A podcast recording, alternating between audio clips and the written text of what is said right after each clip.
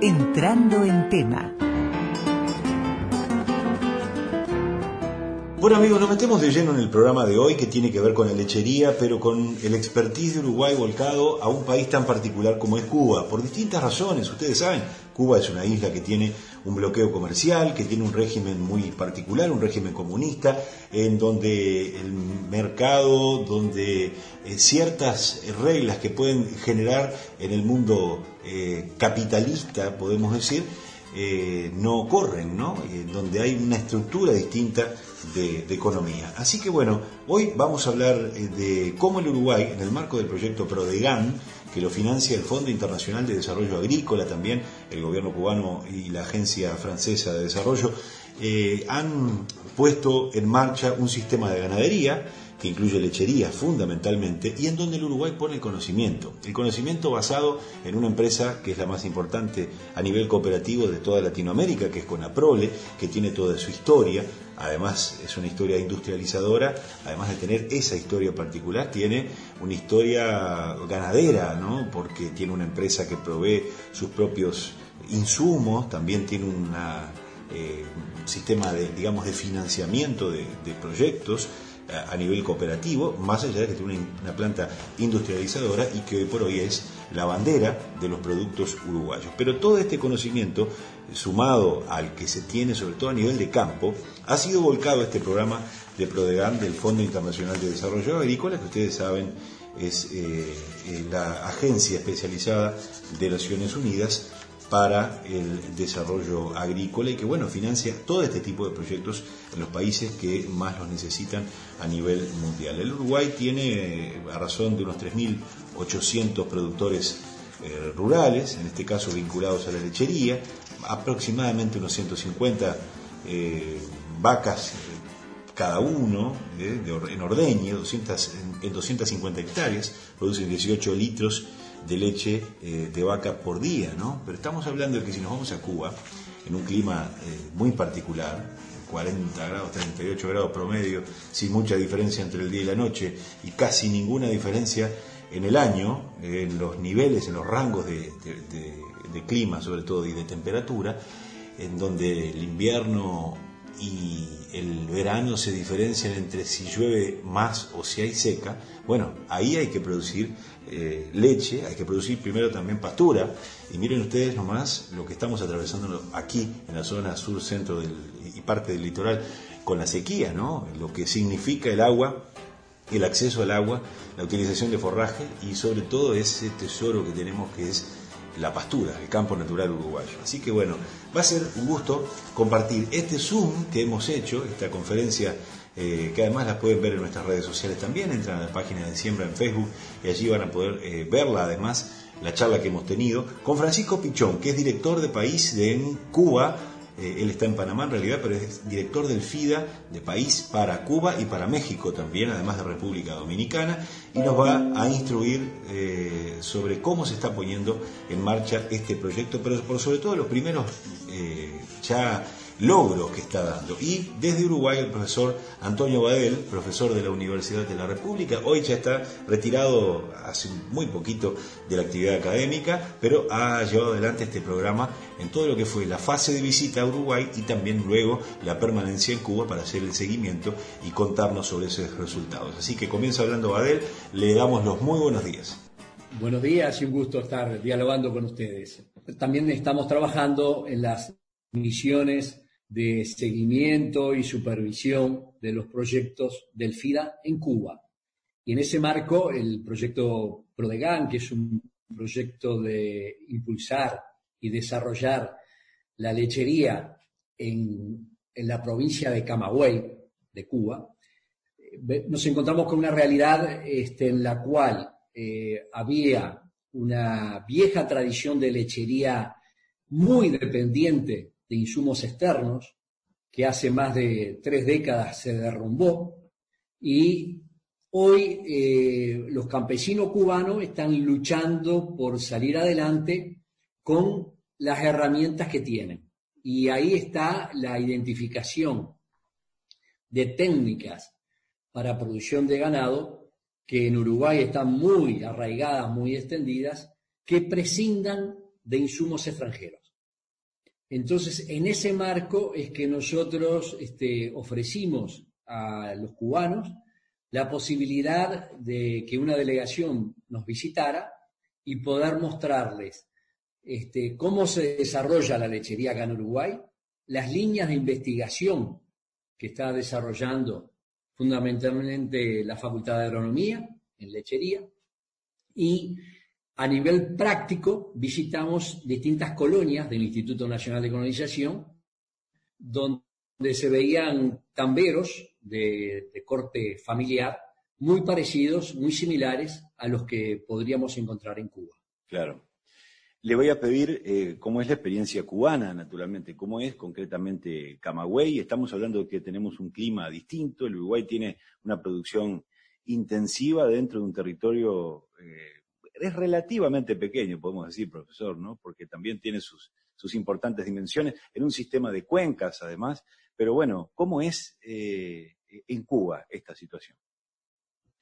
La, lechería en Cuba está en manos fundamentalmente de cooperativas, que están a su vez integradas por decenas y decenas de pequeños productores, donde este, el Estado eh, está muy presente y es, digamos, el organizador básico de la estructura productiva. Claro, claro. Dentro de, dentro de ese marco, eh, ha definido Cuba la necesidad de relanzar la producción lechera. Y ahí hay una, una acción muy importante del, del, FIDA como institución por medio de este proyecto PRODEGAM, que es específico para la provincia de Camagüey y específico para impulsar la lechería. Claro. Francisco, vamos a rebobinar eh, a lo que ha sido la etapa previa a venir a Uruguay, el motivo que en definitiva le llevó a interesarse en, una producción más eh, intensiva de, leche, fundamentalmente. ¿Cómo es el mercado cubano de consumo de leche? ¿De qué se valen? ¿Son una isla? ¿Tienen otras particularidades? El proyecto y el apoyo al sector eh, ganadero eh, fue priorizado por parte del, gobierno cubano para eh, que el FIDA financie un, programa en el sector. Se selecciona la provincia de Camagüey en la parte oriental, en el centro de la parte oriental de la isla para el programa.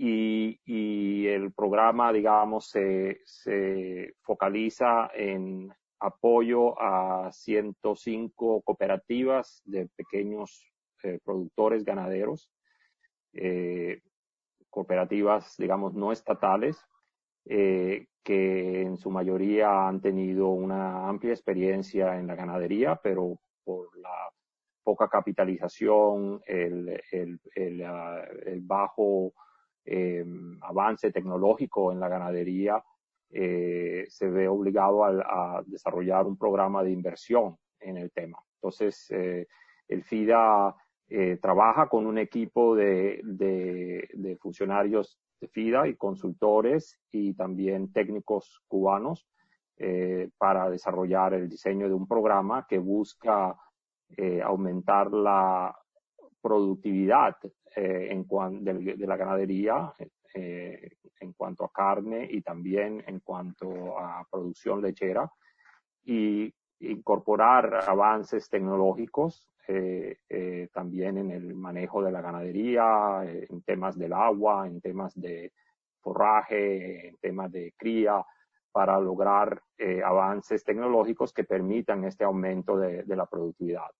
en este momento, en su totalidad, Cuba exporta cerca del 80% de los alimentos que consume y todos los tres proyectos que FIDA financia buscan reducir eh, las exportaciones de alimentos eh, eh, al país, fomentando la producción nacional desde la base de pequeños productores de estas cooperativas. En este momento estamos trabajando en los tres programas en cerca de 600 cooperativas y obviamente buscamos apoyar ese sector porque este sector es responsable de cerca de 80% de la producción nacional. Entonces es muy clave y es también, eh, digamos, el grupo meta para el FIDA, los pequeños productores para nosotros desarrollar este tipo de programas. Claro. Eh, ¿Y cuáles, cuáles han sido ya los primeros logros? Lo que ustedes han notado cambió la, Avenida Uruguay, el programa PRODEGAN.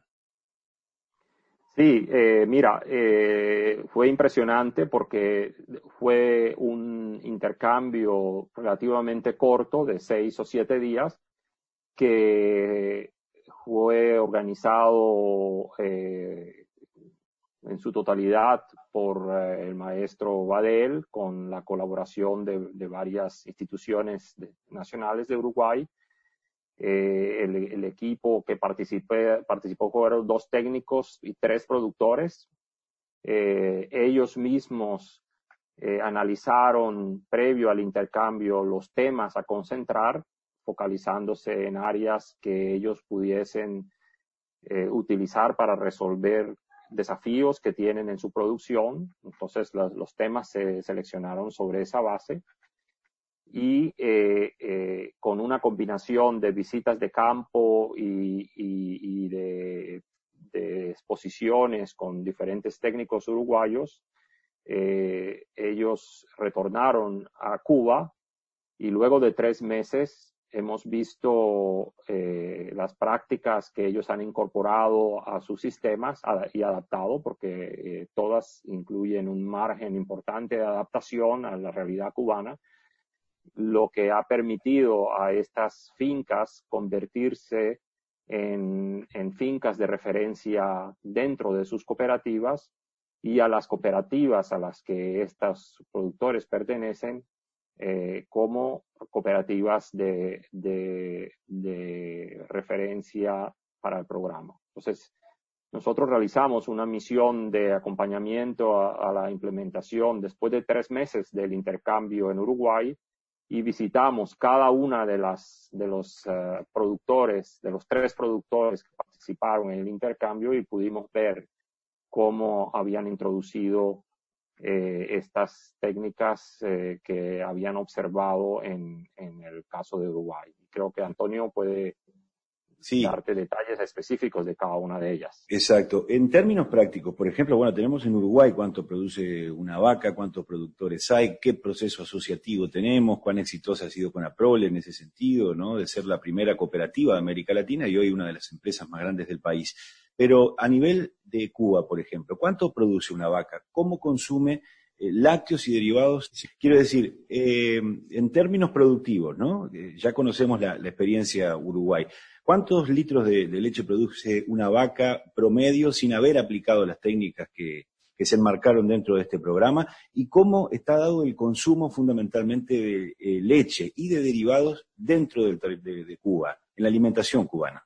Este, pongámonos en la situación donde en muchos casos es de dos acrencial enorme que está eh, este, acotado también, no es casualidad, por una situación de bloqueo comercial que tiene la isla que no le permite acceder este, de manera fluida a ciertos insumos.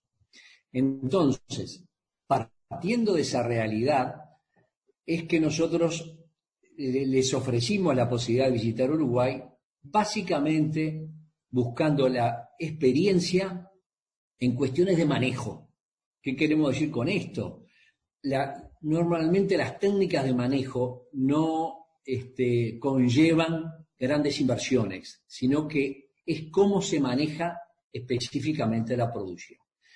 Entonces visitamos, acá hay, que mencionar a, la UDELAR, a la Universidad de la República, que visitamos el Centro Regional Sur de la Facultad de Agronomía con toda la parte de investigación lechera a cargo del ingeniero Melo, que estuvimos todo un día trabajando ahí con los cubanos, donde se vio la importancia del, agua en los potreros, y el tamaño de los potreros, es decir, las subdivisiones, los cubanos le llaman los, los cuartones, que permite este, maximizar el uso de la pastura y mejorar este, sensiblemente ya la productividad. También este, la ingeniera eh, Jacqueline Gómez, en aquel momento presidenta del Instituto Nacional de Colonización, durante tres días estuvimos recorriendo con ella pequeños eh, tambos eh, de, colonos con situaciones resueltas, pero en su origen eran problemas como el que tienen y acá los tenemos resueltos hace mucho tiempo, ¿no? Entonces pudieron ver e intercambiar con la familia de productores este, esos problemas y esas soluciones, ¿no? Todo eso lo fueron este, llevando ellos a la cooperativa. Y acá también este, cabe la, mención del ingeniero Álvaro Ramos, que tiene una, larga trayectoria en el cooperativismo uruguayo y en el cooperativismo lechero, y con el cual estuvimos una jornada de un día entero y pudimos ensamblar cómo este, esas técnicas de manejo se pueden este, difundir a nivel de una cooperativa y a su vez esa cooperativa a otras. Y eso es lo que mencionaba Francisco, que la gran alegría que en pocos meses esas técnicas de manejo las fueron incorporando. Claro, claro. Pero a nivel de producción, eh, ¿cómo, ¿cómo, es el comportamiento de, del ganado, en este caso, lechero, en, en Cuba? Pero también la otra parte, la parte consumidora, ¿no? Es decir, ¿cómo se abastece hoy eh, Cuba de, productos lácteos? Es, fácil, fácil acceder a, la leche internamente, más allá de las condiciones exógenas de, internacionales que tiene Cuba, esta particularidad. El cambio, nosotros todavía, en tan poco tiempo, no pudimos medir un cambio en producción de litros de leche por día, el cual, ah. insisto, es muy bajo. Hay lugares de 2 litros, hay lugares de 4 litros, y hay lugares de 6 litros que están mejorando. Pero este, lo que sí observamos es que incorporaron las técnicas de manejo, que eso es lo importante, yo creo, ¿no? Que ya las vimos funcionando, es decir, subdivisiones en el campo, incorporación de bebederos a, nivel de los propios potreros y división, clasificación del ganado. Este, la situación en Cuba, para que se entienda mejor, manejaban todo el ganado de la lechería en un solo potrero. Quiere decir que puede haber toros, vacas vacías, vacas en ordeñe, terneras, vaquillonas jóvenes, es decir, todas juntas. ¿Por qué? Porque no tenían posibilidad de subdividir, porque no tenían medios. ¿no? Es decir, no hay posibilidades del alambrado tan común en nuestro país. Eh, ellos no, les, no pueden acceder fácilmente a eso por medio del proyecto del FIDA, se logra avanzar hacia alambrado eléctrico, es decir, pastores eléctricos, que ya, incluso alambrado, que permiten la subdivisión de los potreros. Eso automáticamente generó la subdivisión de las categorías del ganado que estaban presentes. Y es un gran paso la incorporación de la, del agua a nivel de los potreros también, esas cosas sí ya las vimos y bueno, yo creo que seguramente en una futura visita al proyecto Prodegan ya podamos estar viendo cifras que pueden ser aumento de los litros de leche diarios, pero también puede ser la tasa de concepción, mejorar la tasa de concepción que la tenían muy baja.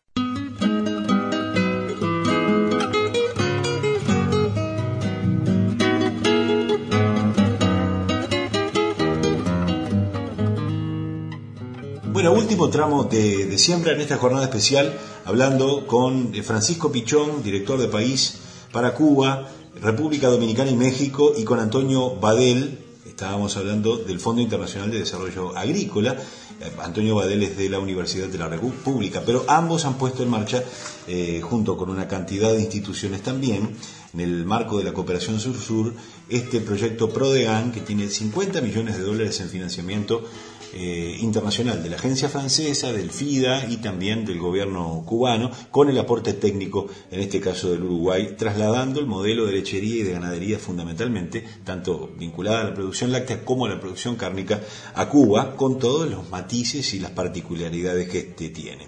Y trasladar un modelo en un país como el nuestro, en donde el libre eh, mercado eh, funciona sin obstáculos internacionales ni propios, quiero decir, en donde no hay un bloqueo o un régimen muy, eh, digamos, complejo, muy diferente como es el, cubano, bueno, conozcamos esa realidad y qué posibilidades se están teniendo a propósito de una relativa apertura que está teniendo el sistema cubano, el modelo cubano, en la economía, eh, permitiendo en este caso, nos decía Francisco Pichón, comercializar a los productores cooperativizados cierta parte de la producción eh, de lo que ellos hacen, en definitiva. Pero no es el objetivo 100%, sino más bien garantizar la inocuidad alimentaria, la sostenibilidad de algo tan preciado como es la leche y sus derivados. ¿eh? Así que retomamos este diálogo con Francisco Pichón y con el profesor Antonio Badel.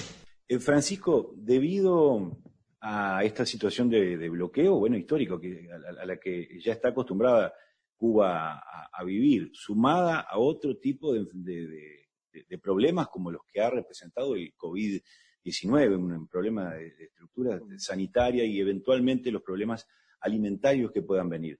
¿Cómo es la estructura productiva cubana? Eh, ¿Buscan por ejemplo, mejorar para exportar alimentos, buscan mejorar la calidad de lo que se consume dentro de, fronteras. ¿Cómo es un poco vivir en esas condiciones? Los tres programas tienen como objetivo fortalecer la, seguridad alimentaria y el abastecimiento de alimentos, eh, excepto por el programa que focaliza en productos agroforestales, eh, café y cacao, eh, que tiene, el país tiene un interés en ambos eh, frentes, la producción nacional para el consumo de la población y también para la exportación de ciertos cafés. Todo lo demás, todas las demás inversiones buscan aumentar la productividad y la producción para el consumo nacional, porque el objetivo es disminuir eh, las importaciones de alimentos que en este momento son cerca del 80%. Eh, por la dificultad del país de tener acceso a las divisas por los, procesos que, hemos mencionado, eh, el país tiene una imperiosa necesidad de reducir las importaciones y producir eh, alimentos saludables para la población. el el programa de Prodegano, el programa de ganadería es el segundo proyecto. El primero se ha focalizado en el tema de granos, eh, maíz y frijoles, eh, que también tienen una importancia estratégica para la, para la producción nacional. Em, los tres programas buscan fortalecer la resiliencia de, los productores pequeños y, resiliencia entendida no solamente desde un punto de vista de cambio climático, pero resiliencia a los cambios, a los cambios en las políticas, eh, a los cambios en cuanto a oportunidades de mercados futuros que estas cooperativas van a enfrentar y, ahora vemos cómo eh, ante los impactos de la pandemia, eh, las cooperativas con las cuales los proyectos están funcionando han seguido trabajando eh, porque entienden muy bien su rol en, asegurar la, la, producción de alimentos para el país, porque ya están de por sí muy conectadas con este objetivo. Entonces, vemos, digamos, cómo eh, la capacidad de las cooperativas y yo diría en general de la población cubana de eh, responder ante impactos como de o crisis como la que estamos viviendo en este momento eh, ya capacita da un, un, espacio de trabajo a estas cooperativas para trabajar bajo las condiciones que, que lo están haciendo en este momento. Eh, yo estoy encargado de otros países de, la cartera de país del FIDA para Cuba, por ejemplo, para México, por ejemplo, y otros países. Y puedo decirte que en el caso cubano, los programas siguen trabajando aún a una intensidad mayor que en otros momentos debido a la presión que tienen estas cooperativas de producir para contribuir a la seguridad alimentaria del país. Eh, cuando hablamos de esa presión, ¿cuánto pesa el régimen que tiene? Ya no estamos hablando de bloqueo, eh, no lo exógeno, lo endógeno, el régimen cubano, el Estado, sobre todo, en el desarrollo de este modelo productivo y de, y de otros. Sí, eh, sin duda el, el, Estado es aún muy fundamental para, la, para el trabajo de estas cooperativas. Eh, una parte de nuestros programas se focalizan en invertir en las capacidades de las cooperativas y de los productores una parte de los programas se focalizan en invertir en la provisión de los servicios que estas cooperativas requieren para producir eh, a través de esquemas que eh, focalizan, digamos, eh, la calidad de estos servicios y la focalización de estos servicios a las cooperativas que son menos avanzadas o menos desarrolladas. Entonces, nosotros trabajamos también con el sector estatal para asegurar que los servicios que estas cooperativas requieren, desde la investigación hasta la extensión, eh, hasta la calidad, digamos, eh, de, los productos, pueda llevarse a cabo y las cooperativas puedan seguir trabajando. No obstante, eh, eh, ha habido cambios en la política y en el modelo económico cubano que permiten a muchas de las cooperativas eh, comercializar una parte de su producción una vez que han satisfecho las metas productivas a las cuales, con las cuales tienen acuerdos, digamos, para proveer sus productos. esto eh, digamos, lo vemos en incremento y parte de nuestros proyectos están también apoyando a, esas, las cooperativas a, a, moverse como actores económicos eh, dentro de un espacio mayor que, que, van ganando debido a estos cambios en el modelo económico. Y finalmente, otro, otro aspecto interesante es que eh, antes de nosotros apoyar el primer proyecto en Cuba, en el 2013, eh, todos los servicios que las cooperativas de pequeños productores recibían lo hacían del Estado. Pero con el segundo proyecto vemos que eh, las cooperativas que están siendo fortalecidas por los programas están prestando servicios a otras cooperativas. Eh, están compartiendo el parque de maquinarias, por ejemplo, que, que algunas tienen acceso con otras cooperativas y esto las están, están las está incorporando en un mercado de eh, servicios eh, de cooperativas a otras cooperativas. Y esto, con la demostración que los proyectos han dado sobre este modelo, eh, el gobierno ha permitido o ha, generado una política sobre extensión eh, de cooperativa a cooperativa, lo cual es bastante interesante y es una es algo a lo cual los programas han demostrado, digamos, con sus prácticas que, que pueden haber modelos alternativos. ¿no? Está claro. Eh, para ir redondeando ya, profesor, eh, ¿qué posibilidades hay de, incluidas las limitaciones internacionales, las propias del, régimen cubano que nos está relatando Francisco, de instaurar un sistema cooperativo de cooperativas, como suele ser en este caso eh, Conaprol, es decir, una empresa que pueda vender, exportar en condiciones de libre mercado, eh, basada en un sistema cooperativo como el de Conaprole, que es, eh, digamos, inspirado en el sistema francés de los años 50, ¿no? ¿Cómo, ¿Cómo ve eso, usted que lo ha palpado las dos realidades un poco? Bueno, ellos, este, nosotros hemos transmitido la, realidad uruguaya a través de Conaprole. Y una cosa que quiero mencionar es los años que hace ya de que existe Conaprole en Uruguay y su sustentabilidad, para hablar en términos este, contemporáneos.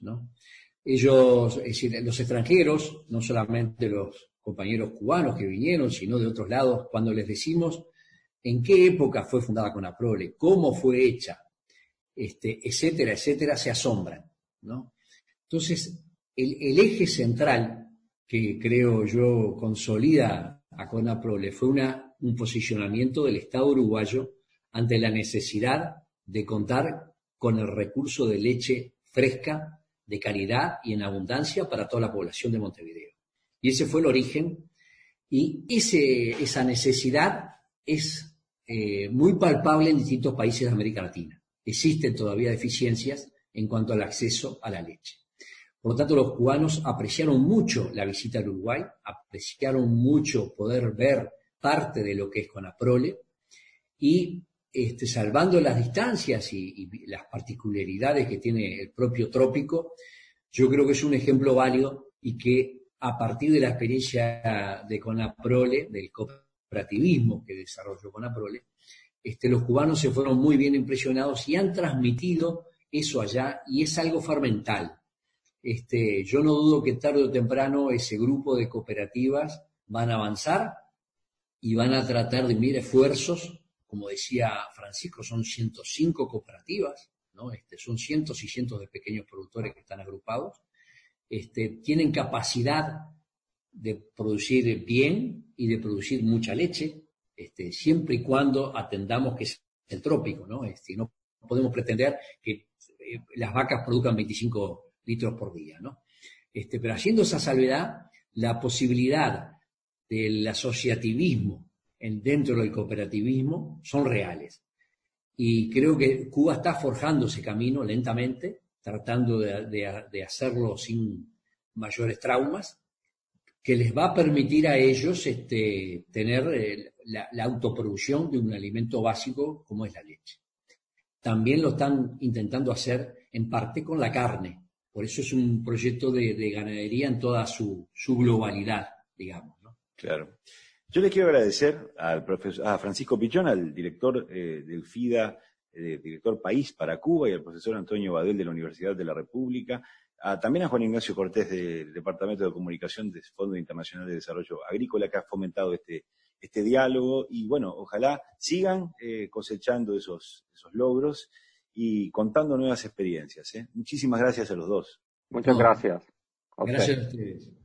Y bueno amigos, vamos dejando por acá el programa de hoy, esta jornada en la que le hemos llevado este pantallazo internacional a propósito del tema lechería trasladado a un país tan particular eh, como es Cuba.